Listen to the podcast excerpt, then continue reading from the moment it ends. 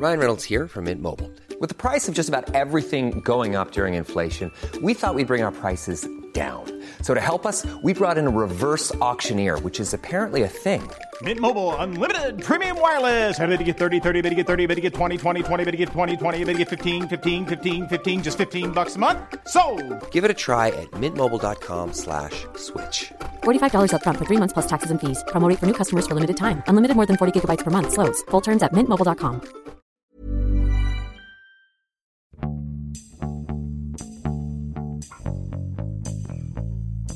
欢迎收听《是有毒》，我是呼呼。我是 Sammy，今天我们欢迎一位新的嘉宾，呃，徐小丹。我在这个节目开始之前，可能先要介绍一下徐小丹的这个身份哈。呃，徐小丹现在跟我一起在英国 录的这一期播客，他目前呢其实是在这个比利时的自由大学研究，应该算是一个在读的 PhD 学生，可以这么说吗？嗯然后他的研究方向呢，我觉得非常有意思，是这个明代的临仿，特别是倪瓒图式作为一种社交性图式的使用语境。呃，同时呢，他在策展方面，从在二零一六年和这个艺术家倪有余组成了一个策展小组，叫做 XN Office，是吧？嗯，然后也呃，这个策展小组在巴黎、上海、东京也策划了大概六个展览左右。所以今天我们很高兴请到徐小丹跟我们一起。好，非常荣幸。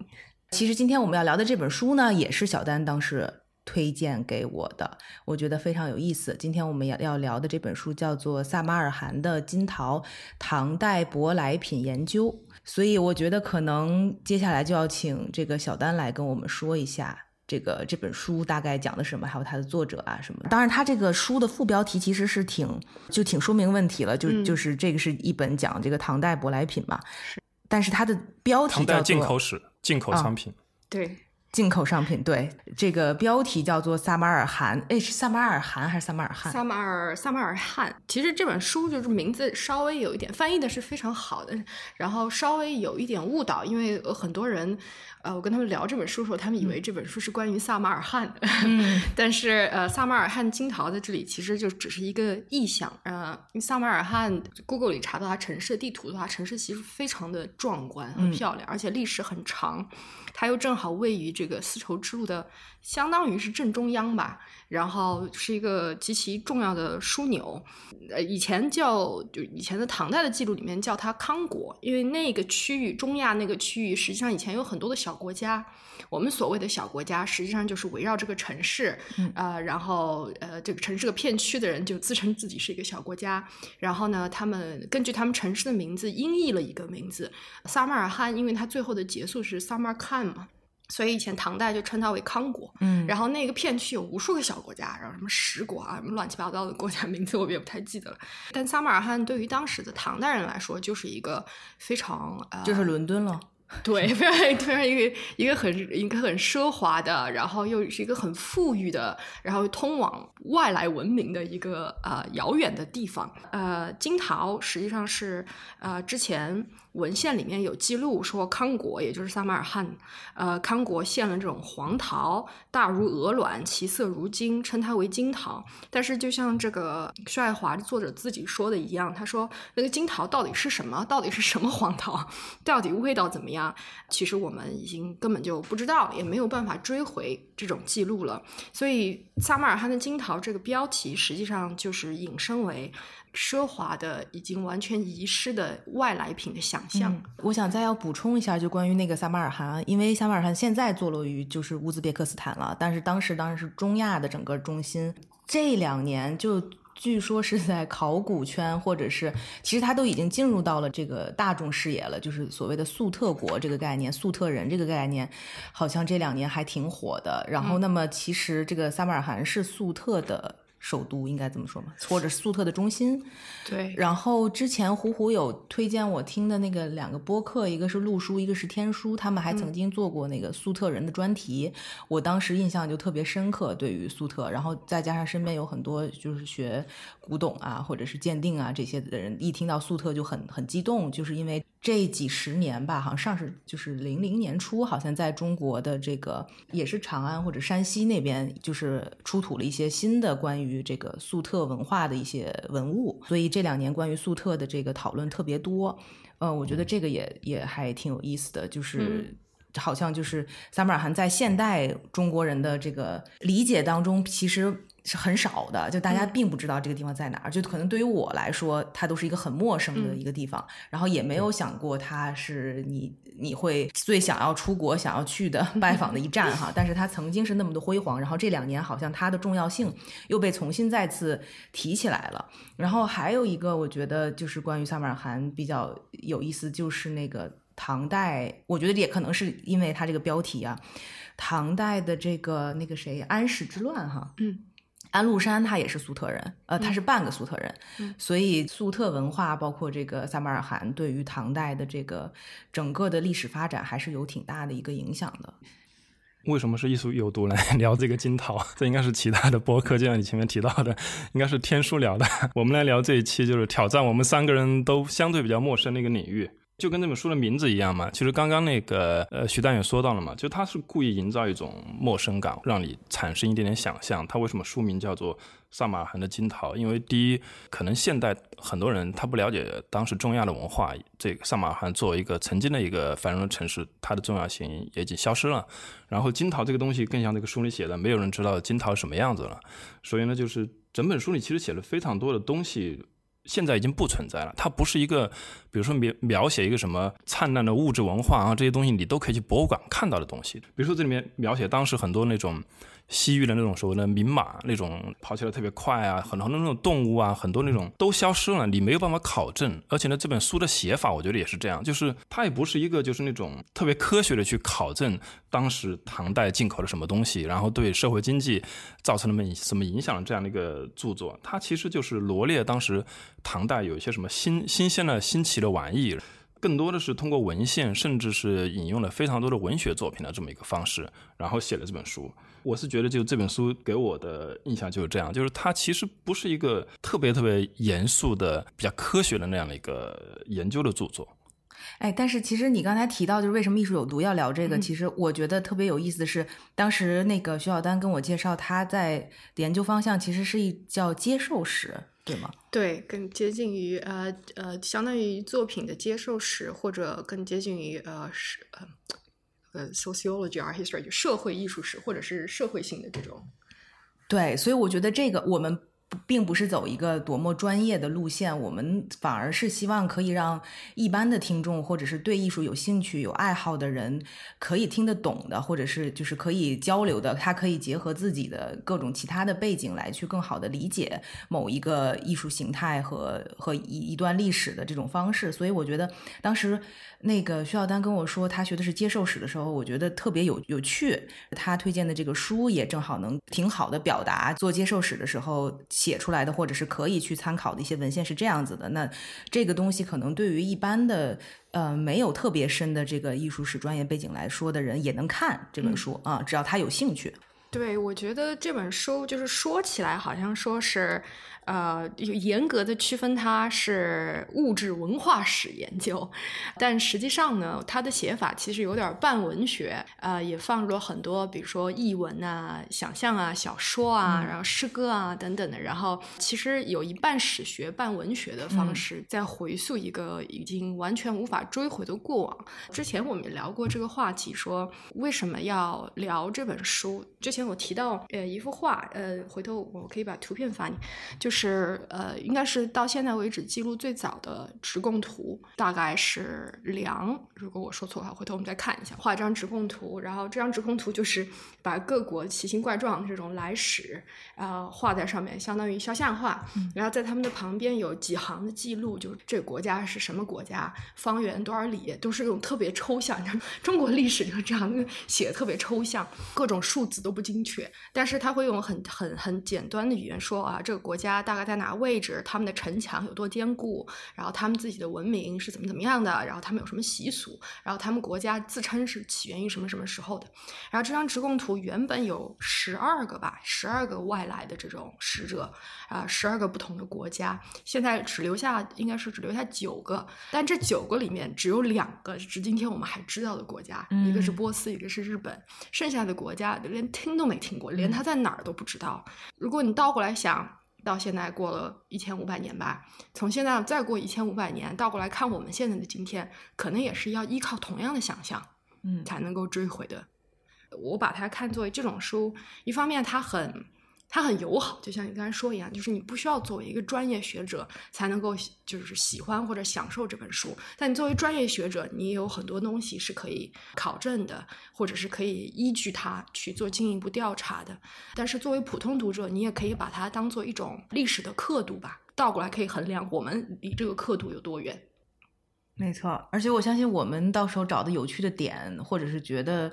呃可以分享的点，可能跟专业的这个学者的点可能也不太一样。嗯我们之后会继续讨论。正好也可以说一下这本书的作者哈，嗯，因为这本书是在那个什么豆瓣海外中国艺术研究什么 必读书前十他在那个海外汉学的那个著作里面也是前十。啊嗯前十，对，所以这个也可以请小丹介绍一下他的嗯那个作者。作者就是作者，就是传说中的 这种传说中的牛逼学者。对，他是呃出生在一华盛顿，一九一三年，但是按他的姓氏我没有考证过，那看他姓氏可能是德国，有德国的这个原意的可能性。他叫什么呀？薛呃薛爱华，然后嗯原名有点长，我忘记了。一九一三年也不是一个很好的时期，然后读不起书，那个时候美国大萧条嘛，然后就在超市打工攒大学学费，期间呢就自己在公立图书馆自学，自学期间还自修了古埃及语。后来他首先后来进入大学之后，他首先读的是人类学，人类学之后，他再进入了这个古中国史的研究，呃，然后他就是很著名的就是呃会至少八种语言，其中四种是古语言，嗯后来他在读博的期间，呃，美国发生珍珠港事件，他加入了海军军情处，加入海军军情处就顺带又精进了自己的日语，所以是一个这种多语言的天才。他围绕他周围的也是我们很比较熟悉的这种大师，比如说呢，不必德是研究古代中国汉语的。劳费尔是他的，他这本书就是呃 attribute 就献给的这个嗯朋友，也算是半朋友半导师吧。他可能劳费尔可能是最早做这个中国伊朗边，中国和伊朗之间的物质文化交流的一个学者。后来他被称为过去四十年中美国中古中国研究的同义词，基本上可以说他的研究水准就代表了四十年间美国汉学研究这个领域的最高标准。所以他什么时候去世的？他应该是一九，我有点忘记了。应该是那这本书是什么时候写的？是哦，这本书实际上是在他年纪对，人家年纪比较大的时候写的，他是六三年出版的，这嗯个时候他五十二岁。他在那之前已经出版了很多相关的呃小研究，因为他在那之前好像没有大部头的书嗯出现，但是他的论文，他在那之前出版的论文，其实光看题目都很有意思，什么。唐代传奇中的波斯商人，嗯他就恢复这种波斯商人在译文呃文学里面的记录，记录下来的形象，中国古代的铅色和化妆，古代和中世纪中国的战象，就这些是中国的传统的主流学者可能不太专注注的地方。对，那这些都有翻译成中文吗？他的书有没有全部翻译成中文。他后来在金桃之后，好像又有两本翻成中文，也人气也很旺。一本叫《朱雀》，嗯，呃，是关于这种南方的想象；还有一本我忘记名字了。但是这一本中文其实是比较最近再版的，对吧？嗯对是好像之前是一个不那么呃不那么吸引人的名字，嗯然后唐代外来文明之类的。然后这个版本是二零一五年出版的，好像哈，对，这个这个中文版，嗯，改了名字。对那我们要不然就继续进入到书的内容上来说。我必须要刚开始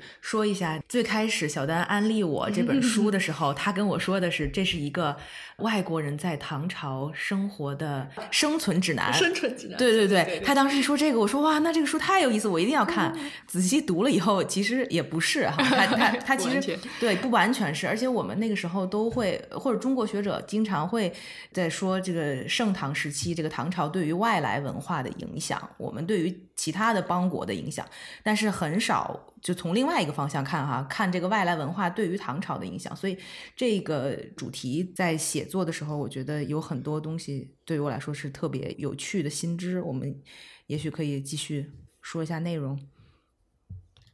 我觉得这个好像作为一个舶来品了，它一个特点就是我看完之后啊，整个书里涉及到的舶来品跟我们现在所谓的进口商品或者这种什么国外的奢侈品非常不一样。它其实这里面全都是奢侈品，因为全都是基本上你会看到全都是要么就是宫廷用的，要么就是贵族用的，要么就是那种反正富家大户，反正就这这种阶层用的，几乎就。对啊，几乎就没有涉及到什么特特别多我的平民和普通人的东西，比如说书和香料，呃，那一块还有颜料，就是说化那化妆品啊，干嘛的？这些东西还挺民间的。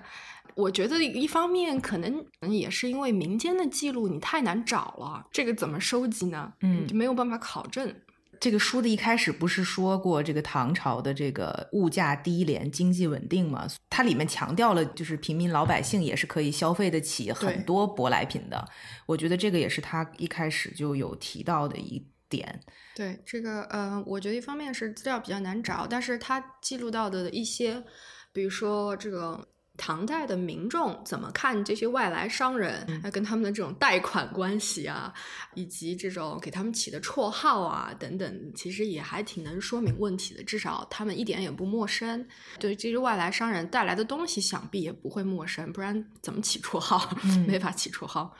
对，我觉得我们可以跟那个听众大概说一下它这个分类哈，它怎么分的？它总共是十九个章节，然后它每一个章节是一一个品类，比如说什么食物啊、木材啊、家畜呀、野兽啊、飞禽、纺织品等等，它就是看这些外来物在唐朝是怎么流通、怎么交换、怎么产生它们的影响的。我补充一下这个书的体例啊，这个书它确实很奇怪，它是一本现代人写的书了，但它特别像就中国古代那种类书。就所谓类书，就是那种特别特别庞大的，由一般来讲就由政府组织编撰的，就像那个最有名的那个宋代初年编撰的那个《太平广记》，就那里面就是它的那个题材完全是根据这个这篇内容关于某个类别，就比如说这篇可能是关于狐狸精的，那个《太平广记》里面有特别多的这种，它就专门有一条狐狸，然后呢，所有以前古代写到狐狸的这个，无论是一两句话或者是一篇文章，全部都分到这里面来。然后呢，下一篇可能就是关于，比如龙，这就类书。每一个类之间其实没有什么特别大的关联，就像一个词典。所以呢，我看到这本书的时候，我就特别惊讶，居然是一部这种类书的一个体例。就是其实你看这本书，它不会说每一章之间有特别强的一个联系，它没什么联系。甚至它，我觉得整本书没有特别强调他个人过多的观点，它不是在论述整个唐代的经济文化或者它的一个进出口贸易是什么样子。就像我们刚刚说，我们想找一点关于他写唐代的普通百姓是怎么消费这个的，其实他也没怎么写到，他基本上是围绕着某个呃物品。然后，所有关于这个物品，他能找到的信息，他就把它罗列出来，或者是做一些考证，形成了这个书的一个体例。所以看这本书的话，其实正着看、反着看、跳着看都没什么问题。虽然它很厚啊，其实不是一本特别那种大部头的那种那种著作。对，但是他前面那两章讲那个外来的这个使节啊、商客啊，那那两章我觉得还还挺精彩的。嗯，是，呃，我觉得我们的重点可能也是主要前面那两章，但是他那个体力实际上。呃，作为一点对胡胡的补充，就是，呃，因为他这本书实际上很受这个劳费尔的《中国伊朗编》的启发。如果你看《中国伊朗编》，它也是一样的，而且排的更细，就是什么花，什么指甲花，什么 这种花，那种花，然后这种木材，那种木材。但是那个《中国伊朗编》，我没有，我没有找到原书哈。刚看它的那个目录，应该是一个更大部头的这种字典型的。呃，书可能薛爱华就是从劳菲尔这个受了启发，然后想把它从纯学术的书更进一步变成一本更呃好看，你说好读的书，所以呃这两本书应该是连起来的，一本更学术，一本更大众。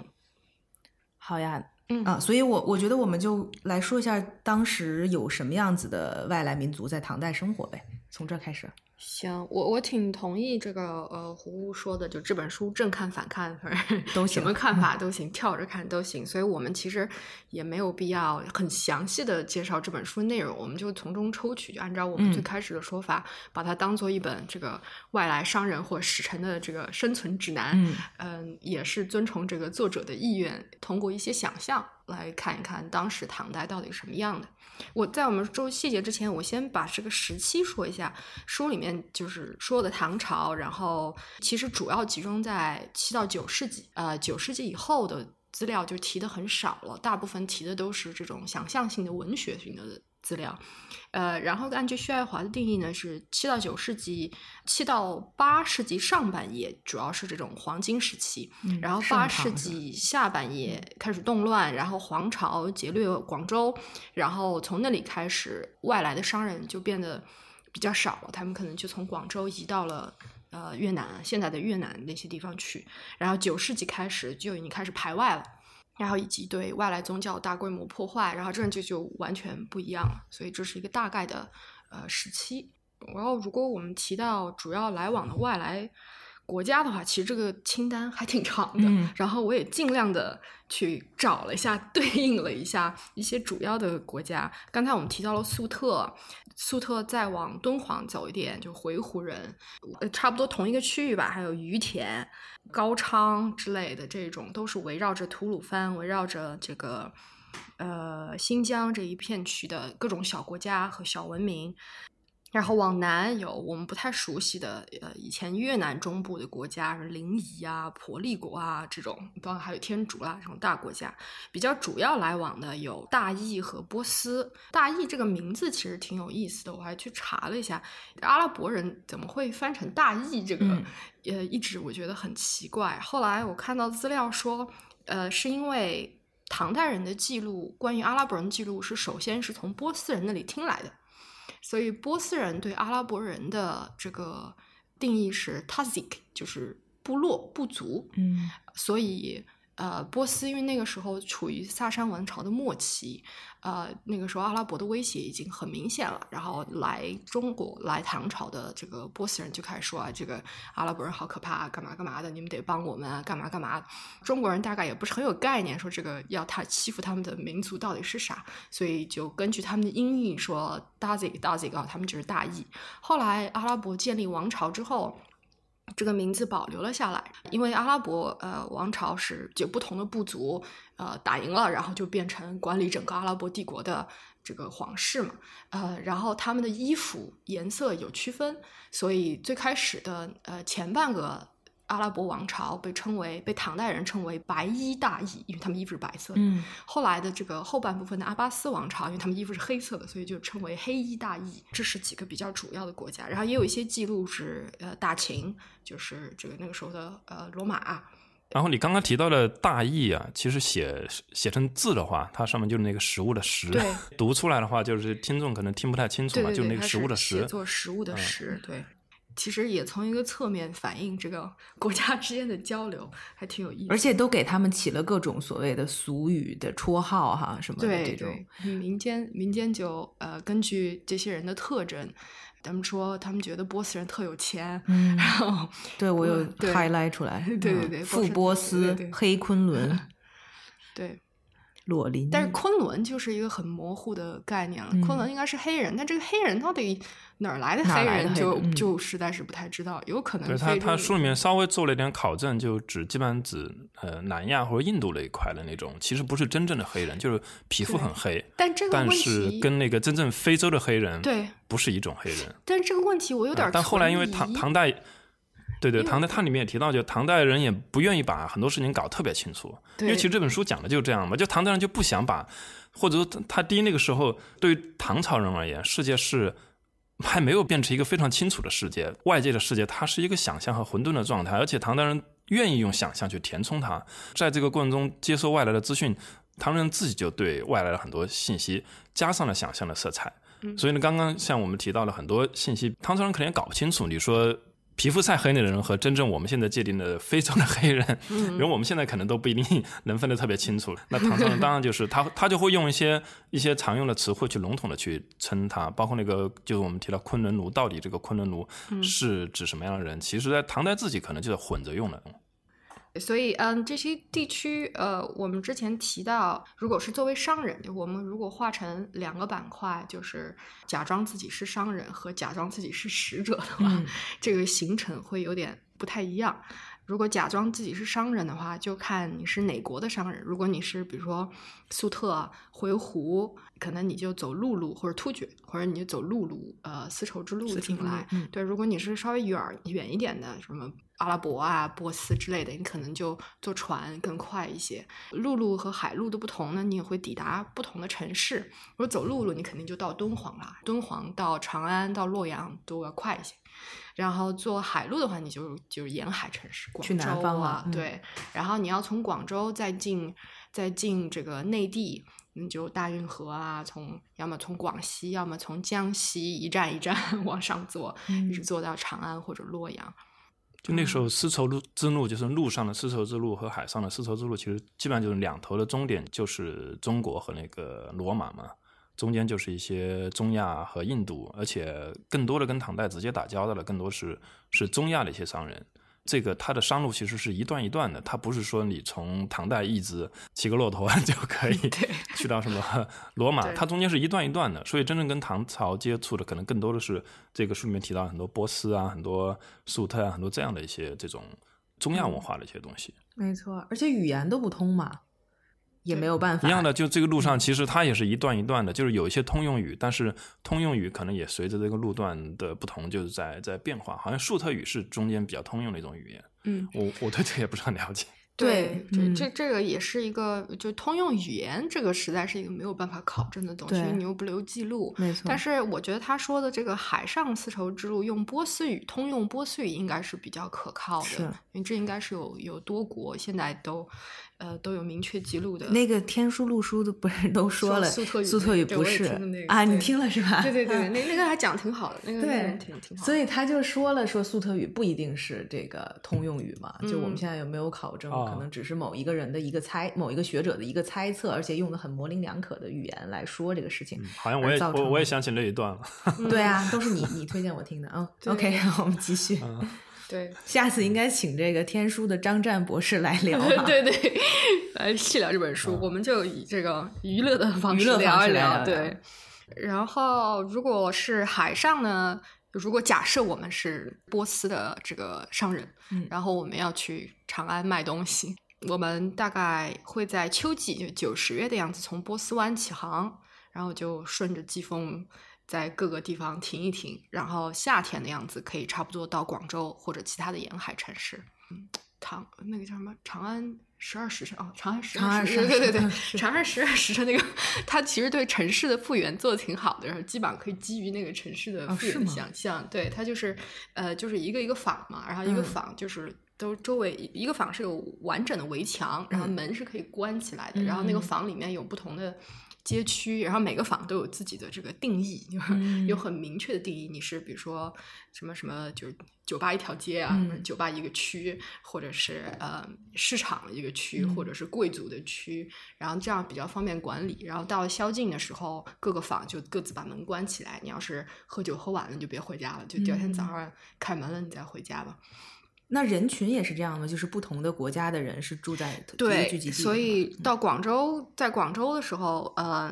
他们专门为外国人规划的是住在河南岸。然后呢，这个你去去这个河南岸居住区，你还要到这个指定的这个长者，就管理管理人吧，管理嗯人那里报道。然后呃，你可以住在自己。这个寺院附近，因为嗯那个时候基本上每个文明、每个每个国家来的，基本上都有一个对，都有一个宗教，所以，呃，我觉得他这一段写的还挺美的。他说，比如印度来的佛教僧侣就居住在属于他们自己的这个寺院里，院子内的池塘中还点缀着芬芳的蓝睡莲。嗯我觉得这个听起来就很有画面画面感。然后还有，当然其他的寺庙基本上各种宗教都集全了吧。除了欧洲的宗教之外，有穆斯林的清真寺、波斯人的这个祆教，然后叙利亚人的景教、回鹘人的摩尼教，就各个寺院都有，而且有时候还不止一个，就看是哪个城市。到了地方就住在自己的寺院里面或者寺院这个附近的区域。等到中午敲鼓，敲了鼓就所有人都到市场上开始开始买嗯卖、讨价还价，嗯一直买卖到日落，然后又回去就不准再出来了，除非有夜市。这个是广州，嗯，其他城市基本上规矩是差不多的，只是说就住在不同的地方。如果是从广州过运河一路往北走到洛阳的话，就是在南市。南市看它的描述，呃，洛阳的南市应该是一个很壮观的场面，因为他说南市就占了两个坊，两个坊到底有多大呢？我们当然也没有明确的数据，但他又说这两个坊里面大概就有一百二十个不同分类的集市，就每个集市有自己专营的商品，整个市场就有数千家单独的商店或者货站。想象就现在是菜市场，对，现在菜市场也就 十十几几十家吧，但几千家那是应该是一个很壮观的场面。长安的规矩差不多，长安是西市，洛阳是南市，长安是西市，因为东市是这种高端住宅区、贵族和官僚住宅区。呃，外国人一般在西市买东西，然后他们在每个这个集市前面要挂自己卖什么。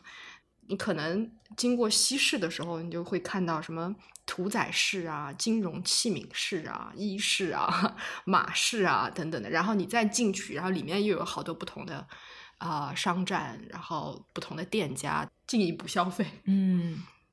有趣。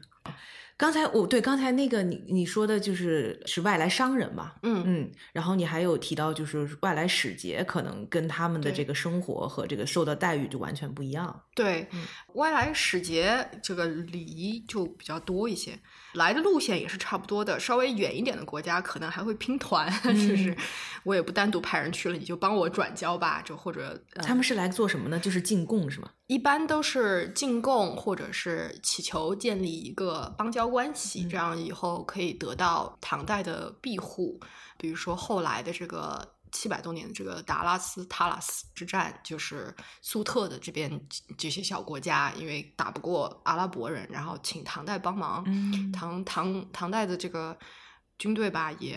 反正最后也没打赢，而去去打了一下，觉得哎算了，帮不了你，就就结束了。其实除了这种真的到危难之时要这种政治平衡，平衡一下政，出个兵之类的，其他时候还有很多的这个交流，比如说要一些书是比较主要的，他们来要一些汉文的经典，或者是要一些天文历呀，干嘛的。中国和印度之间天文历的来往和这种数学书的来往就比较多一些，呃，这种知识性的交流。除此之外呢，他们的仪式相对比较复杂一些。其实那个时候的外交礼仪，当然你作为使臣，你肯定直接到长安啦，就广州啊这些就不管了，就直接去长长安。长安靠近城门的地方就有客馆，通过这个城门之后报了备之后，你就直接被安排到客馆。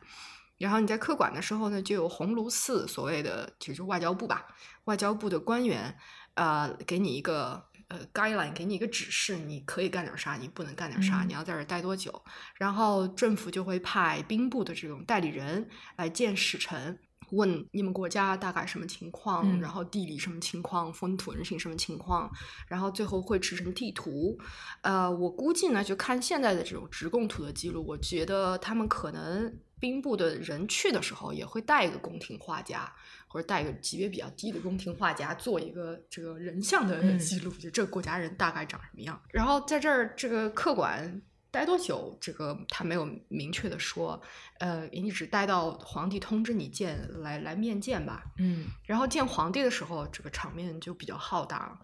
按照薛爱华的记录是。呃，你作为呃面见的使臣，你在进大殿之前，你就会看到什么左右各十二列仪仗卫队，然后有有弓箭兵，有步兵，然后有各自颜色的这个彩旗，呃，然后你不能直接进殿，你要在殿前进行跪拜礼，然后把贡品放在大殿前，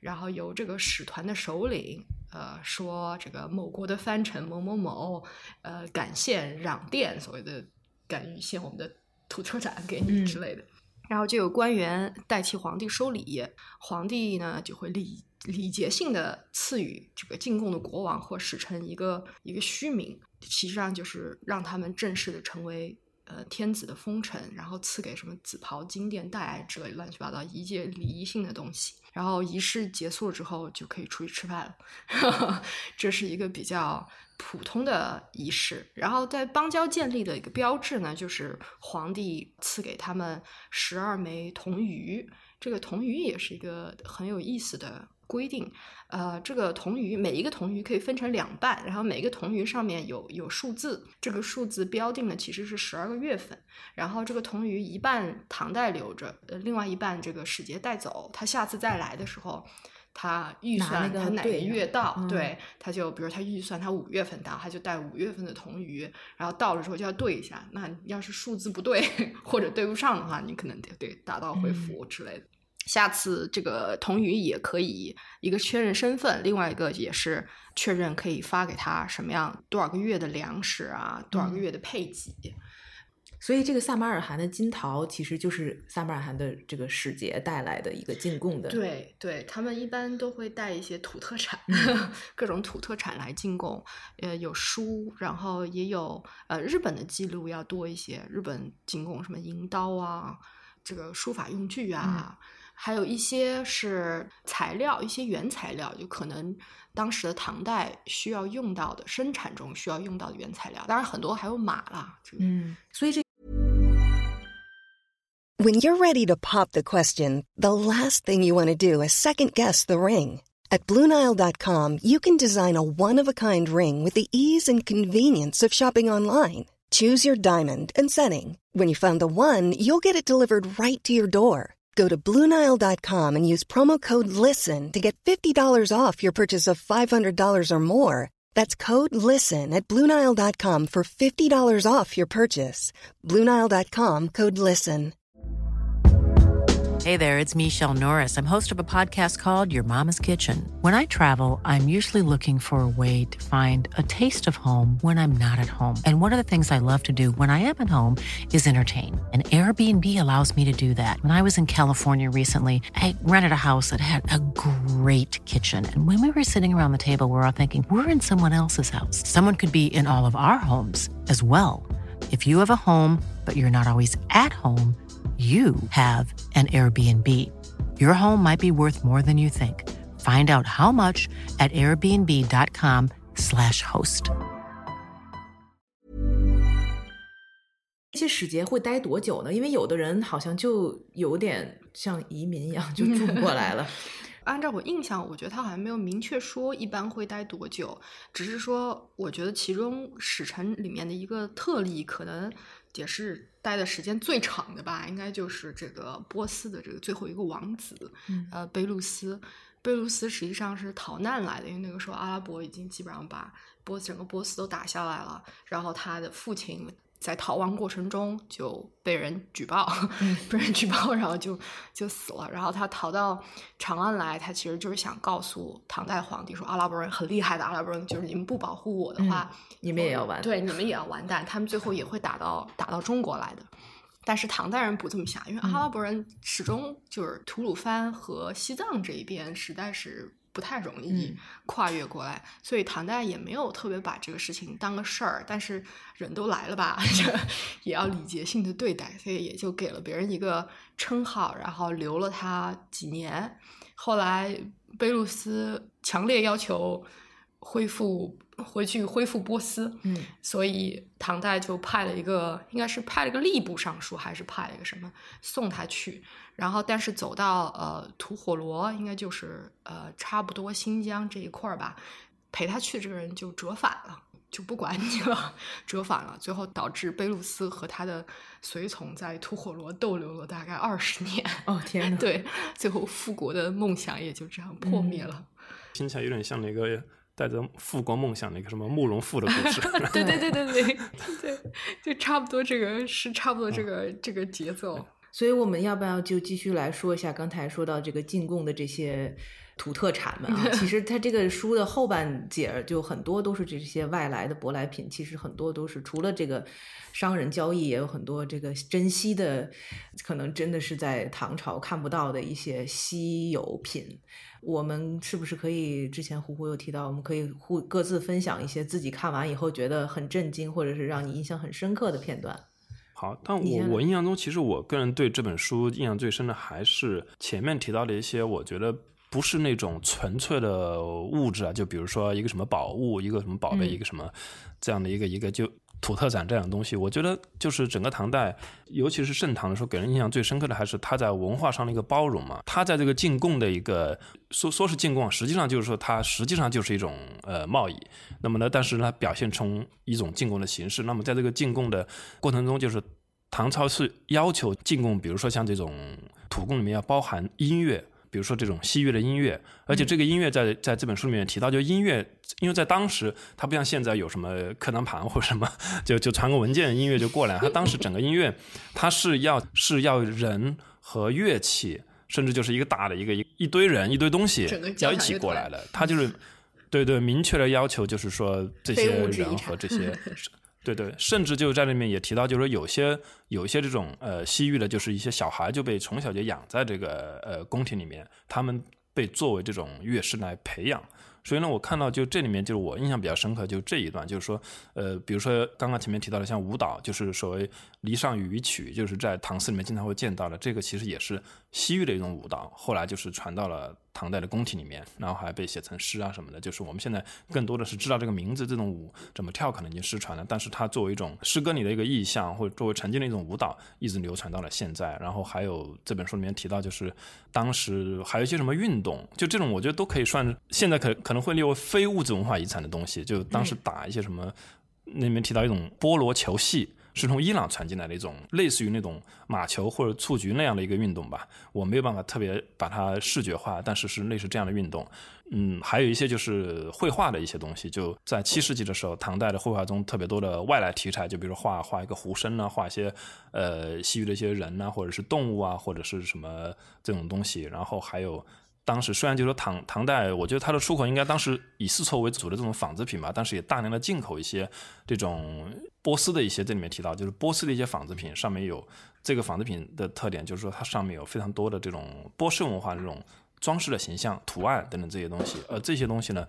大街小巷大家穿着这样的东西，就这种这种非物质文化的东西，就是在整个盛唐的时候，它是。完全的融入到了一个唐朝的文化，而且唐朝的文化就是说，可以说应该说是文化自信嘛，就他不怕这个东西改变这个所谓唐朝文化，这个是给我印象比较深的东西。呃，这里面当然也提到一些，就是说写到那个自挂传奇小说里的东西，就是什么呃，一个什么大街上有个什么胡商在卖一个什么宝贝，然后这个宝，比如说夜明珠或者什么这样的东西，然后被写了神乎其神，然后呢，突然又过来一个人说这个东西是我们国家的宝贝，怎么在你这里？然后我要花特别多的钱去买，最后说什么花一千万，我也不知道当时这个一千万值多少钱了，也有很多这样的东西。但我，呃，对对对，我印象中更多的还是这种。呃，非物质的这样这些东西，给我的印象是最深的。嗯，完全在想象里头的。嗯，对，因为唐代这个书里面提到一个最大的特点，本身就喜欢夸大嘛，他就是夸饰嘛，就是尤其是夸大那些就是远荒绝域，就是越远的地方的东西，他就越喜欢就是夸那些东西，把那些东西吹得特别神，神乎其神，然后。唐代的这个舶来品的消费取向，也就是也是这样，越远的越新的越好，就是他们是追求追求这样的一个东西。其实这个跟后来就是整个中国的唐代以后就宋宋元明清呢，就是感觉他们更多的是一个呃商业社会转向封闭。比如虽虽然就是说宋代晚明呢都有这种商业的社会，但是很少像唐代这样就是特别特别追求国外的东西，而且是这种这个追求的过程中就。特别去夸大，就比如说，这不就是现在的上海吗？随便想，随便随便想到，这里面就提到，就是说像狮子这样的东西啊，狮子它它在它这里面可能是动物这个门类里面，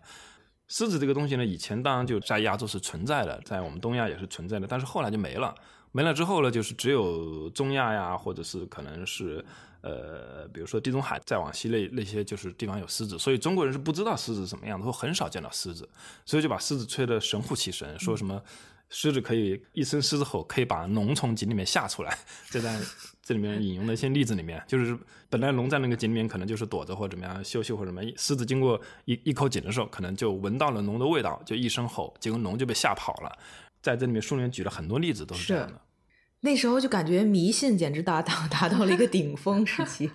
就刚才包括胡胡说的那个，就那种什么舍利子，我觉得卖到多少多少，不是迷信，就是他们真的是喜欢想象这个，嗯，这个世界，就是可能我我我随便说了，这个我我个人的一个印象就是说，在唐代的世界观，假设我们说每个朝代人有他的世界观的话，那唐代它是个相对开放的一个一个时代，盛唐的时候，那么呢，他会接触到很多外界的信息，但实际上你真正唐代人，其实你又没有亲眼看到那些东西，你你看到的只是传到唐代的东西，你会听到特别多的传说，就比如说我们刚刚前面讲到了，就是呃丝绸之路，其实上面有非常非常多的人，很多人来到唐代，但是走出去的。唐朝人是非常少的，我们可能知道最有名的就是玄奘，玄奘也曾经到过撒马尔罕，写了一本《大唐西域记》，但是绝大部分的唐代人其实根本就没有走出去，所以他们只能生活在这种传闻里面，生活在一种想象里面，然后在这个想象过程中，他们又特别向往外界，他不像后来，比如说明代或者什么这样的人，他他对外界的世界，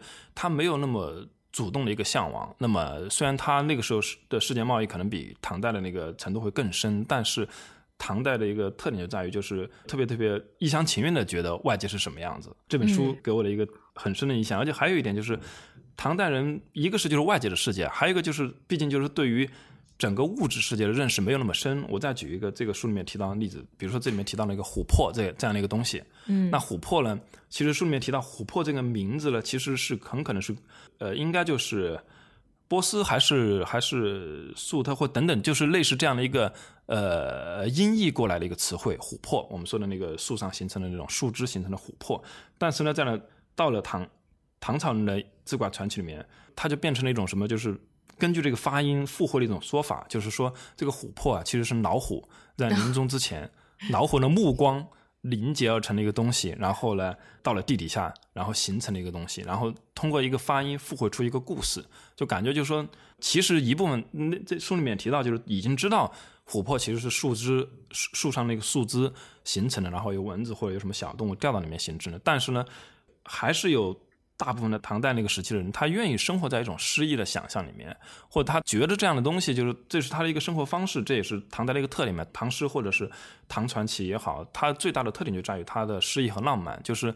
这种诗意和浪漫，就是整个整个后来的文学都超越不了的。唐代对于舶来品的这种想象和附会，也带上了非常，我觉得非常深刻的一个这种诗意和浪漫化的一个色彩。我觉得就是，但是我基本上很同意你的说法。但是倒过来说，我觉得有可能我们对唐代的这种认知，也取决于。到底有多少书和资料能留下来？因为如果你看他写的旅游书，就是薛爱华说旅游书和地理书这一块的话，一方面我已经觉得很惊奇，我看到他说。作为唐代的市民，你可以在很多地方买到书，然后又私人藏藏书量也很大，国家藏书量也很大，然后甚至你在这个市这个市场上的这个书店里，你都能买到外国书，嗯，然后外文书量也很大，然后实际上，呃，去海外旅行的这个唐代人应该挺多的，但是他们的书都找不到了，呃，比如说他这里列了一个很长的清单，什么。《南方异物志》《西域道理记》《游行外国传》，还有很多译名的，什么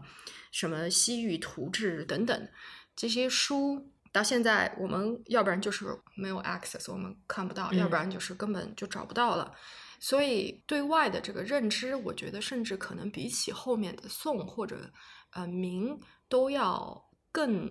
丰富一些。有可能那个时候的人，就算我唐代人，我就算没有出国，没没没有这个精力在外面跑，但我可能在书店可以看到这些旅游书和地理书。他们基于这些书，我才可以想象。嗯，不然我如果是个明代人或宋代人，我连这些外面有哪些国家，他们的对地理风貌可能是什么样的，我都不知道的话，这个也会限制想象吧。所以我觉得说唐代人。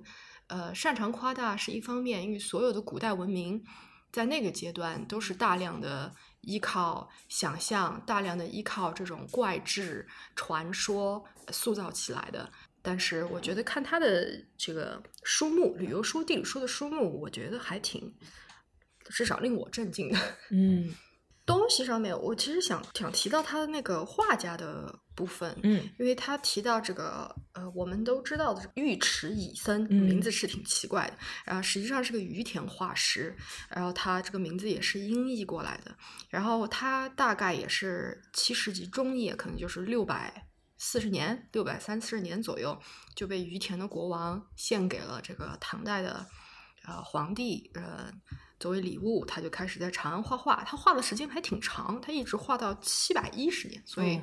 大概待了很长时间。然后他自己的画风呢，就呃比较公认的、比较出名的就是他有这种凹凸画法，就是有明暗或者有。接近于后来我们所说的明暗的这种效果，然后他也很擅长铁线描。所谓的铁线描，其实在后面的这个吴道子的那个七十二神仙卷里面就可以看到那种，呃，粗细不变的、特别稳定的线条。那其实这个时间一并起来之后，就变得很有意思了，因为吴道子在宫廷的时间跟他基本上是有一大部分是重叠的。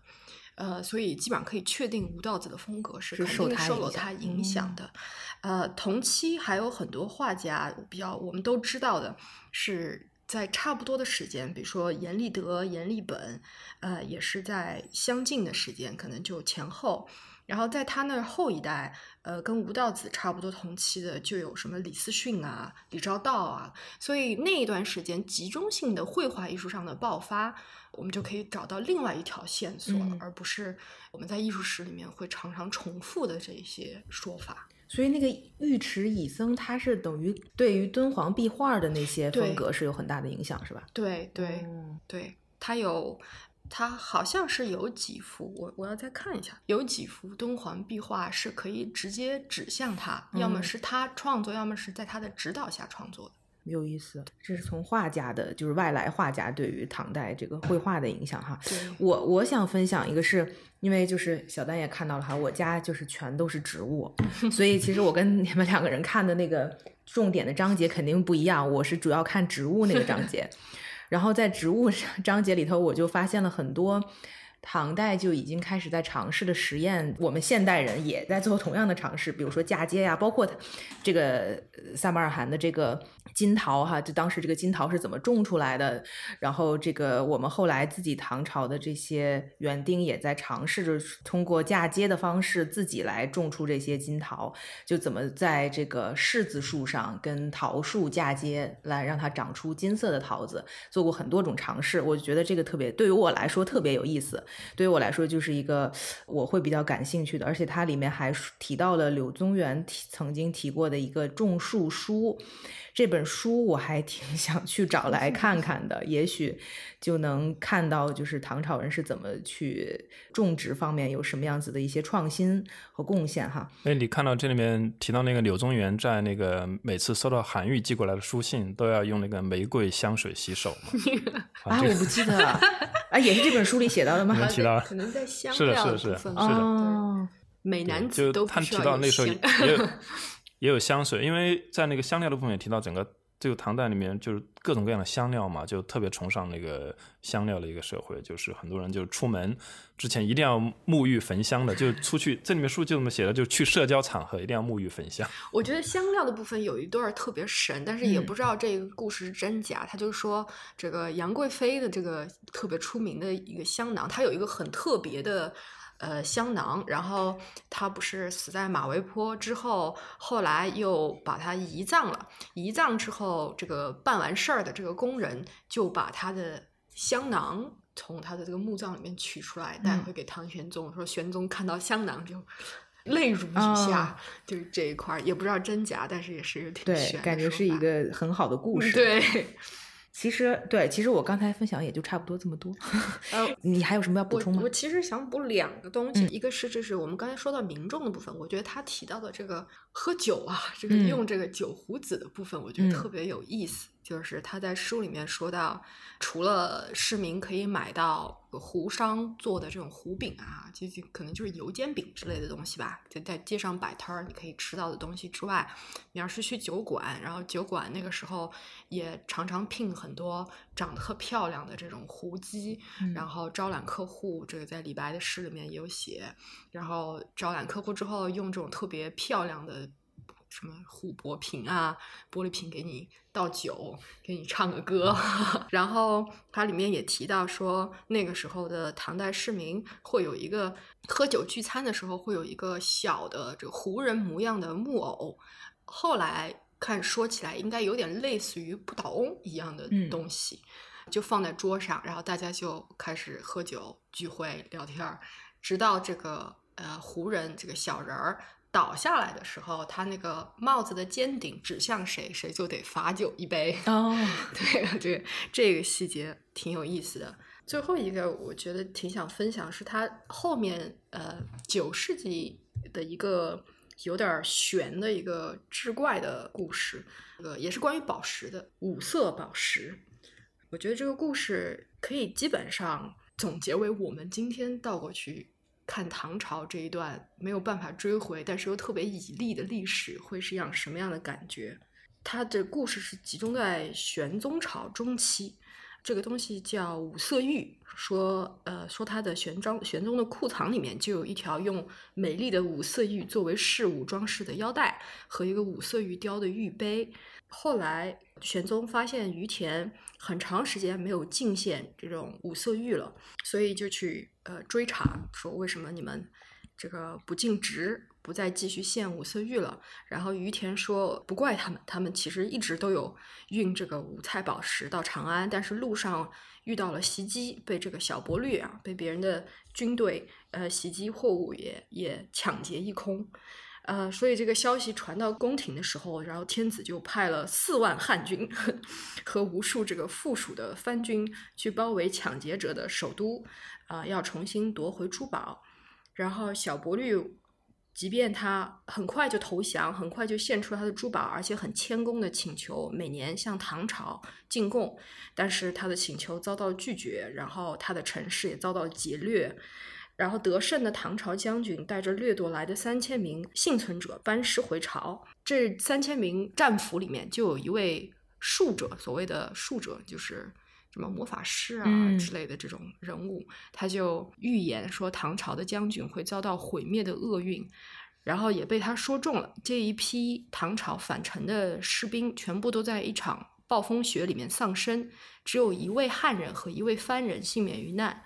玄宗又再次失去了他已经到手的宝物。玄宗知道了之后呢，就令人去。跟着这两个幸存下来的人去这个暴风雪发生的地方去呃检验，去看到底怎么回事儿。这一段的描述就特别魔幻了。他说，嗯，到了这个地方之后，这些呃已经结冰的这种巨大的冰山还是真容如山，然后隔着冰还能够见到士兵的尸体，有的坐着，有的站着，然后就像活着的时候一样。然后中使就这个派去的人。看到这个场景之后，就准备返回。这个时候，冰突然就消解了，所有的尸体亦不复见。嗯，我觉得这个故事基本上就像是一个我们现在回望这段历史的预言。嗯，也是一个对，就是有一点神话故事的这个意味了哈。就看着好像隔着冰都能看到，都看得特别真切。结果冰化了，什么一转身什么都没有。嗯。啊，我我我可以稍微加个小尾巴，就是刚刚那个故事就一个比较典型的一个这样的一个志怪或者传奇故事嘛。因为在唐代，就是现在在古代文学界，基本上就是会把会把这个志怪和这个传奇拔高到一个基本上就跟唐诗一样的地位了。而且确实它是有这样的一个文学价值的。我看这本书的时候，我就。不由自主的注意到这本书里面这个作者呢，他不断的 cue 了好几个人，他在引用。一个呢是那个普林尼，因为就是那个罗马的那个写《博物志》的那个那那个作家普林尼，因为他要引用到一些西方的传说的时候，他会引用到普林尼。当然，他这里面提到，就普林尼那个《博物志》里记录了很多东西，也是也是一些传说，就是经不起考证的。然后另外一个叫陈长器，是一个类似于唐代的。李时珍这样的一个人物，反正我不是很了解，我就基本上略过了。但是呢，还有一个就是段成式，段就那个段誉的段，功那个成功的成，公式的是段成式。他其实是一个在你提到古代的志怪传奇的时候是不可能绕过的一个人物，因为他写过一本非常有名的书，叫做那个《酉阳杂俎》。嗯，这个字也很很很难念。酉就是那个天干地支的那个酉，酒水的酒，不要那个三点水。阳就阳光的阳，杂杂志的那个杂。俎就是那个人为刀俎的那个俎，那个意思就是酉阳就就是一个古代典故里面一个就是，呃藏书特别多的地方。杂俎其实就是那些杂碎，大概这样的一个意思。这本书其实就是一个类似于博物志一样，就是把他听到的各种荒诞不经的传说，甚至就是他自己杜撰的一些东西记录下来。这个作者就就不断的在在引用，而且在呃这个酉阳杂俎这本书里的内容，而且呢不断的在这里面就是。对段成式这个人，就是称他是一个，比如说是一个这个书里面怎么说的，伟大的观察家，嗯，藏书家、学者 等等，甚至里面提到他是一个业余的养鹰爱好者，也那个老鹰什么什么，就总之这个人就是懂特别特别多。在他生活，段成式是生活在晚唐，在晚唐，他父亲是。呃，担任过节度使，也担任过类似于宰相这样的职务，所以他是一个，也是跟着他父亲，就是当了当了一些官，但更多的是一些闲职。然后他中年和晚年基本上都生活在长安，但是也跟着他父亲，就是走了很多地方。他在这个书里面，这本书的特点就就是什么特点呢？我个人觉得，就是因为在中唐、晚唐传奇这种文学题材已经发展的特别成熟了，有特别特别长篇的那种传奇，什么什么《崔莺莺传》啊，什么。李娃传呐，什么霍小玉传呐，或者是像那个什么呃聂隐娘等等这种，其实都是上上千字。这种就是你你看传奇你是不可能绕过嘛，就是这种文学成就特别高。特点在于什么呢？就是他们都是上千字，甚至有五千字以上的这样的传奇。但是呢，段成式他写的这本书呢，其实都是一个特别短的，很少我印象中很少有特别特别长的东西，基本上就很短的，而且就是更多的是像六朝志怪一样，就是说，而且这些我相信他自己都不相信。他写的是真的，但是呢，他就把它记录下来。我我举个例子啊，我刚刚就是在节目之前我随便找了，就是他讲了一个大义西南，就是大义就是我们提到那个大石，就是阿拉伯吧，就是西南两千里有一个国家，山谷间的树枝上化身人手，就这个树树枝上长长人的脑袋，如花，这个就是就就像花一样如花，不结语，如花但不结语，不会说话。然后呢，如人借问，笑而已，平笑则落，就是说你逗他笑，然后呢，他笑的太。太太多了，那个脑袋就落下来，然后就完了。这就是志怪，志怪的感觉就是什么呢？就是没头没尾，然后呢荒诞不经，但是呢它其实又有一定的文学效果。然后就是就是又会有一一定的受众会去喜欢这样的东西。段成式的这本书里面其实大量的记录了这些东西，当然这本书里面也记录了一些就是。可以作为考证的，就比如说他记录的可能一些陨石啊，一些什么动植物啊，都记录了，就是有有一定的科学和史料的价值。但是更多的其实他是去记录这些荒诞不经的没头没尾，很多都没有什么故事性，没有人物出现的这样一些故事。这就是一个生活在晚唐的人，一个这样的一个相相当于高级文人吧，高级士大夫。他的一个精神世界，其实这是构成他精神世界特别特别重要的一部分。他其实也写诗，他他跟那个李商隐和那个温庭筠是齐名的。当然，他的诗文成就没有他们高，但是他在当年是他的那个时代跟他们齐名。但是他真正的成就就是写了这个自怪小说。当然，这个自怪小说。当时不是只有他一个人写，当时唐朝的宰相也写志怪传奇小说，就是说这就是唐代的最高级文人或者高级知识分子的精神世界，其实有很大一部分是由这种传说，是用这种传奇性的这种特别具有想象性的东西所构成的，而且这这些写成的这些作品呢，它就是在这种高级文人之间传播，因为普通人看不懂，因为你看不懂文言嘛，普通人也看不懂文言的。然后，而且那个时候也没有印刷，没有没有那种普及的印刷术，基本上通过手抄的方式，所以就传来传去。都不用手抄，其实很多都是口耳相传嘛。那时候大部分的人这个不能，这个不能，应该不能口耳相传，因为这个是基本上是属于代表当时最高成就的文言文学作品。但是这些故事是可以啊，不是吗？有些故事对，这里面也有一些更长一点的说故事性，但他把它文言化了，就是把它文学化了。嗯，这本书里面真的是最最起码十几处吧，可能更多。的引用了断层式，我不得不怀疑这个作者就是本身是特别特别向往，或者是断层式生活的年代，他也希望自己拥有一个那样的一个精神世界。这个精神世界是什么？就是这个这个世界还没有被人认识清楚。它不像现在，我们都已经知道地球是围绕着太阳转了。那么这个世界被祛魅了，我们生活在一个就是你没有办法，你什么事情你都可以搞清楚，只要你愿意去搞清楚，你都可以搞清楚的一个世界。但是唐代的那个世界里面，就是你想搞清楚也搞不清楚。那你搞不清楚了，但是你又想去。知道很多东西，段成是这个人的一个对他的介绍里面说，就是他年轻的时候就就自己给自己立下了一个座右铭吧，就是说。君子此一物不知，就是说我以不知道某个事情为耻，就是我所有事情我都想知道，就是这么一个人。但是你想想，生活在那样的一个，在书里面称为中国的中世纪啊，就中国的中世纪，就是晚唐这个时期的人，你你对世界的了解其实只能够局限于你所能接触到的这些信息。那么你就是看一些，他是一个藏书家，这个段成式，就是他也担任过那个唐代的一个官职，叫做教书郎还是什么，就是基本上就管理图书馆，类似于这样的一个职务吧。就是他可以接触到大量的书籍，那么他的信息更多的其实。是书籍，或者比如说他听到了各种传说，大家出去，比如说文人雅士的聚会里面传来的各种传说，通过这种方式构成了他所获得的信息。嗯当然，包括他看到了一些当时唐代的舶来品、实际的物品，看到的这种非物质文化，什么音乐、舞蹈等等这样的东西，最后形成了他对世界的理解。而这个对世界的理解不是一个现代世界，是一个古代的世界。这个古代的世界是有非常非常强烈的浪漫和想象的色彩。而这个作者不断的引用，我觉得就是 对这种世界有一些羡慕。我这是我个人的观点。好呀，所以他的书名叫《撒马尔罕的金桃》嘛，就这个东西，其实我们在现实世界里已经找不到这个东西。是，的，我我直补一句，我觉得你可能对薛爱华的这个判断还是挺准确的，因为我看他的资料看到说，嗯，高居翰，因为高居翰跟他一起在伯克利大学任教，所以关系很好。嗯，高居翰的女儿说，薛爱华经常经常说他想保存一个想象中的中国，嗯这可能也是他哦的一个、对一个最大的动力。嗯，好呀，对啊，就像我们现在现在说昆仑奴，什么是昆仑奴？也许你真的知道什么是昆仑奴的时候，你的 这样，因为昆仑奴更多的出现在在诗歌里啊，在在这里面，比如说葡萄叶美酒夜光杯，什么是夜光杯？如果你真的出土一个夜光杯，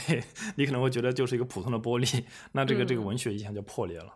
是的，嗯，好呀，我觉得今天我们聊的也差不多了，内容还挺丰富的。那也特别感谢那个徐乔丹今天来跟我们一起聊天儿。呃，那我觉得今天就先这样。好的，好，那先这样，拜拜。拜拜。好，拜拜。感谢收听《艺术有毒》播客，这是由两位艺术从业人员主持的艺术读书跑题节目。我们的节目可以在 Artist Poison 官方网站、苹果播客、Spotify、喜马拉雅、网易云音乐以及荔枝电台收听。我们在微信官方公众号和微博上准备了更多与节目有关的信息，您只要搜索“艺术有毒”，读书的读就可以找到我们。